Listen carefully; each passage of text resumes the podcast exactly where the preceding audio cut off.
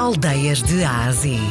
Uma viagem à descoberta das aldeias e vilas que fazem parte do nosso valioso património cultural e rural de Portugal.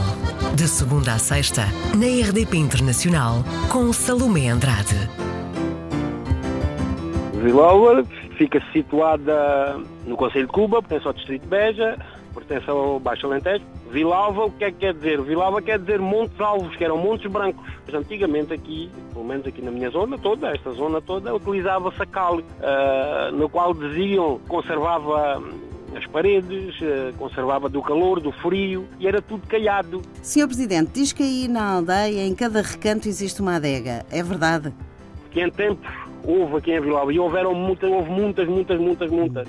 Agora, presentemente temos adegas abertas ao público mesmo. Uhum. Se calhar temos isso cinco ou seis.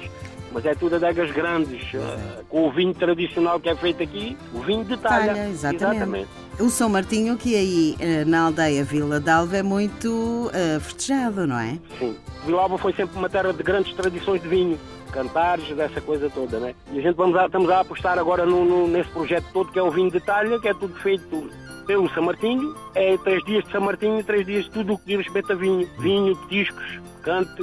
Isto é uma aldeia calminha, uh, não há grandes, grandes barulhos, não é? É uma aldeiazita, temos uh, sensivelmente, se calhar estamos aí com 500 habitantes, vá, 400 e não sei o quê, mais ou menos. Temos um turismo para ser explorado aqui nesta zona toda com, com grande capacidade. Certeza absoluta, coisa. não é? Que aí a, a paisagem é deslumbrante.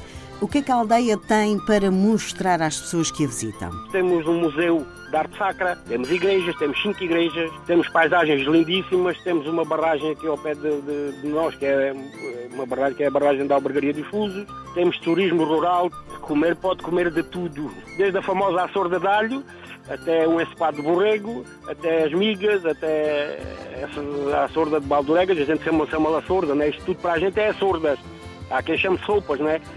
Todas as aldeias portuguesas têm o um cheiro. E a sua também tem. Tem, a mim cheira-me tudo de bom a paisagem, temos tudo. É considerada por muitos a aldeia mais branca de Portugal.